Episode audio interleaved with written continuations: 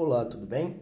Bem-vindos aí a mais uma edição do podcast Culturando, né? uma extensão da sua newsletter para te deixar mais à vontade, com mais opções de se informar, refletir a respeito do mundo que nos cerca a partir de, de uma inflexão cultural. Né?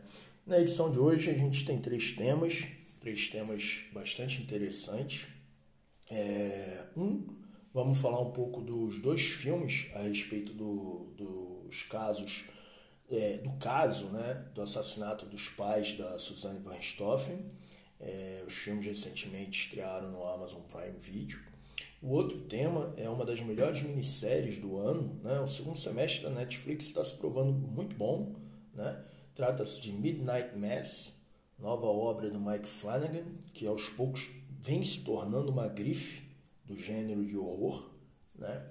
E o terceiro tema é a respeito do PSG, que está aí com um trio badalado, né? Neymar, Mbappé e Messi, mas ainda não decolou. Por que, que isso acontece? A gente vai dar uma olhada nisso aí também. Ok? Então, bem-vindos e eu espero que vocês curtam essa nova edição de Culturano. Já está na Netflix a minissérie Midnight Mass, né, que recebeu aí muita atenção nas redes sociais né, nos últimos dois finais de semana, grande aprovação da crítica, né, críticas elogiosas de diferentes veículos como The New York Times, The Wall Street Journal é, e até mesmo do, do Le Monde, né, veículo francês, enfim. Então ela, ela conseguiu furar uma bolha, embora ela não seja o maior hit da Netflix no momento, é, ela é o maior consenso crítico, vamos dizer assim. Né? Midnight Mass é uma minissérie em que o terror ele não é o objetivo, mas ele é uma ferramenta né, narrativa. Então é, é, ele é quase que um corpo estranho nesse, nessa era de jump scares, né, muita sonoplastia, enfim, que tenta se assustar o público de qualquer maneira. Né? Ela, ela é uma minissérie desenvolvida pelo Mike Flanagan. Mike Flanagan é um escritor e diretor norte-americano, é, nascido em Boston, né? É, em Massachusetts. Ele tem 43 anos e, e ele já adaptou né, obras do Stephen King, que inclusive foi o primeiro filme dele para Netflix, Get Out's Game, com a Carla Gugino, que é uma atriz que costuma trabalhar com ele é de 2017. É, em 2019 ele fez outra adaptação do, do Stephen King para o cinema, o Doutor Sono, né? continuação direta de Iluminado.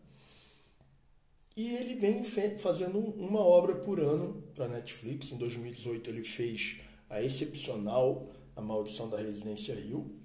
Ano passado fez o A Maldição de Bly Manor, que é ruim, né? muito fraco. É, mas todo mundo tem seus misfires, né? E esse ano ele vem com Midnight Mass, né? Ou Missa da Meia-Noite aqui no Brasil, que é uma obra, diferentemente de todos esses que a gente citou, original, né? É uma criação do próprio Mike Flanagan, vem de demônios internos, então ele fala de religiosidade e de vícios. E o primeiro episódio ele lida diretamente sobre é, culpa cristã, né? E o vício. A primeira cena a gente vê um cara ainda meio bêbado, né? Envolvido em um acidente de trânsito é, e ele começa a rezar o Pai Nosso. E aí o socorrista fala, aproveita e pergunta para Deus por que, que ele sempre leva as crianças e deixa o, os culpados, né? Enfim, ele cumpre uma pena de quatro anos. É, sai da prisão e, obviamente, a vida dele está completamente esfacelada, né?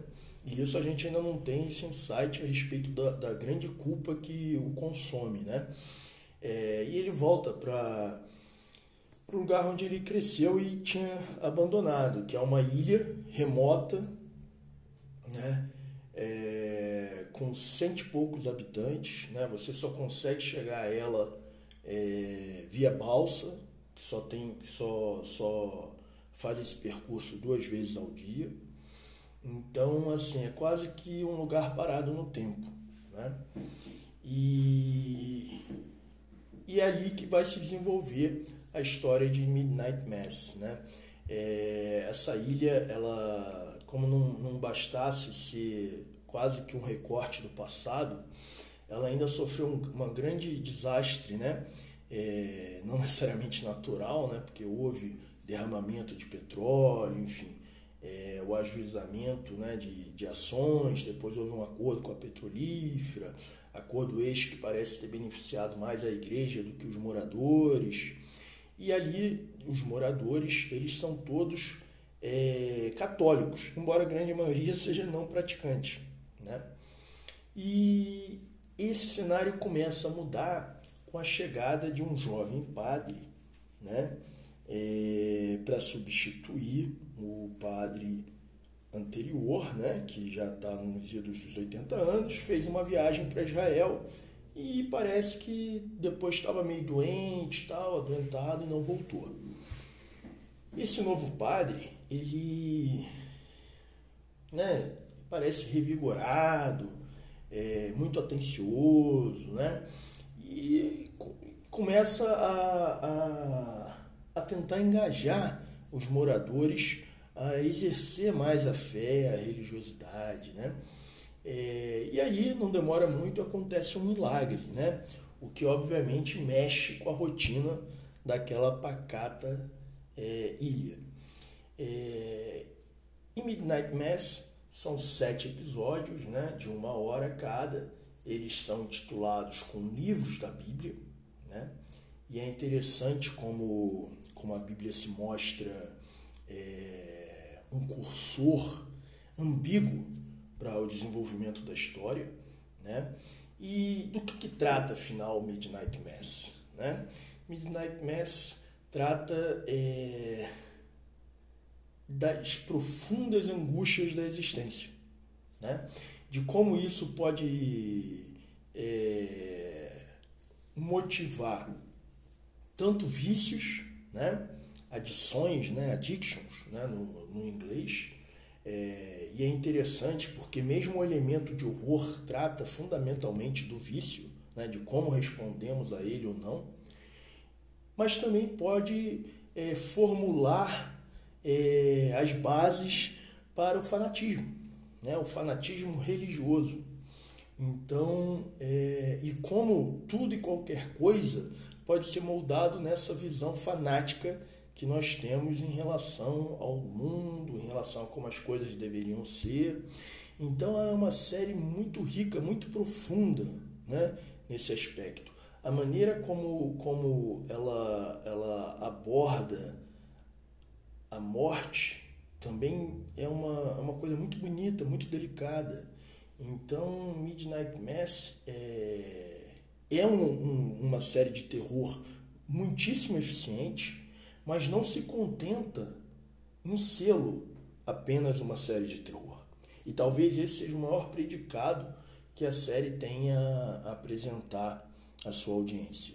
Certamente é um dos pontos altos da Netflix em 2021 e deve figurar na listinha lá de final de ano de melhores de quem se predispuser a assisti-la.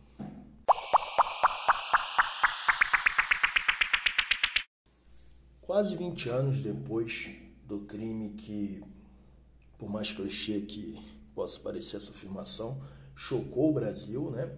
É, o caso do assassinato de Manfred e Marisia Van Stoffen, né, os pais de Suzane, é, volta a ganhar o interesse né, é, da opinião pública, né, é, motivando um, um boom sem precedentes é, de pesquisas no Google, né?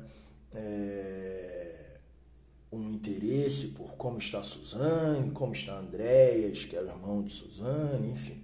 Tudo por conta do lançamento de dois filmes na plataforma de streaming Amazon Prime Video, né? que remontam é, tudo o que aconteceu, mas de uma forma singular, né? A menina que matou os pais e o menino que matou meus pais apresentam as versões de Suzanne von Richthofen e Daniel Cravinhos para o que aconteceu né, em 2002, na, no, na noite do crime, e tudo que levou até aquela fatídica noite. Bem, e os filmes?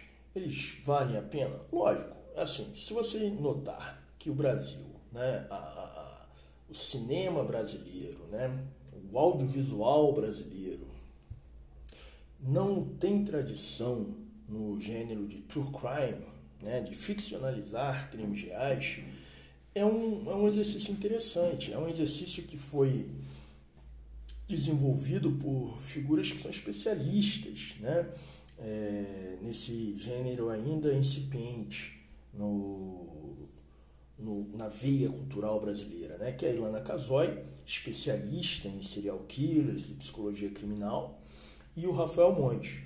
Por exemplo, eles são os roteiristas né, de Bom Dia Verônica. Eles escreveram um livro e adaptaram a série para Netflix. É, mas os dois filmes sobre o caso da Suzanne von Richthofen, eles, na falta de, um, de, um, de uma elaboração melhor, eles não são exatamente cinema. Né? Eles acabam sendo uma reconstituição de depoimentos. Então, assim, os filmes eles se gabam, né, vamos dizer assim, de, ser, de serem fiéis aos autos do processo. É, de fato, eles são uma reconstituição né, do depoimento da Suzane, né, no menino que matou meus pais, e do Daniel, na menina que matou os pais. Obviamente que você pode argumentar que, ah, mas aí do cruzamento dessas informações você pode ser juiz de quem está falando a verdade, ou de repente é, elementos das duas versões remontem a uma verdade, mas essa seria uma simplificação, porque um processo judicial não é constituído apenas de, de versões dos réus. Né? Então, se fosse assim, teria que ter a versão da promotoria, né? É, uma versão do julgamento, né, que, em que são apresentados perícias, testemunhos, provas materiais, enfim. Então, é, ele acaba sendo pouco cinema e mais reconstituição, né? aquelas dramatizações que a gente costuma ver em quadros no Fantástico ou no Instinto Linha Direta, né? O que em si é decepcionante. Né? Faltou elaboração, faltou imaginação, né? faltou confronto, entendeu? Confrontar versões com outros elementos que estivessem nos autos, né? Então eles foram o, a realização foi muito púdica na apropriação daquele material, né? Então os filmes eles são decepcionantes, são muito fracos, entendeu? É, ainda que tecnicamente sejam bem resolvidos, né? Tem uma direção de arte muito eficiente, né? É, um, um, um trabalho de ambientação na, nas diferentes épocas né, em que o filme se passa. É, o elenco está bem, né? eu destaco mais o, o Leonardo Bittencourt, que interpreta o Daniel Cravinhos, mas de maneira geral, os dois filmes ficam bem abaixo da crítica e bem abaixo das expectativas. Podia ter sido algo melhor, né? algo mais bem desenvolvido. E a título de curiosidade, são dois filmes que deveriam ter sido lançados em abril de 2020, mas foram sendo paulatinamente adiados por conta da pandemia. Né? E agora, no final de setembro, foram lançados né, simultaneamente no Amazon Prime Video em mais de 240 países. Então, assim, ainda que não tenha é, tido lançamento em cinema, certamente no contexto do Brasil o filme ia atrair bastante público e tudo mais, é, acabou que, ainda mais para a qualidade que os filmes apresentam, é, acabou sendo um bom negócio.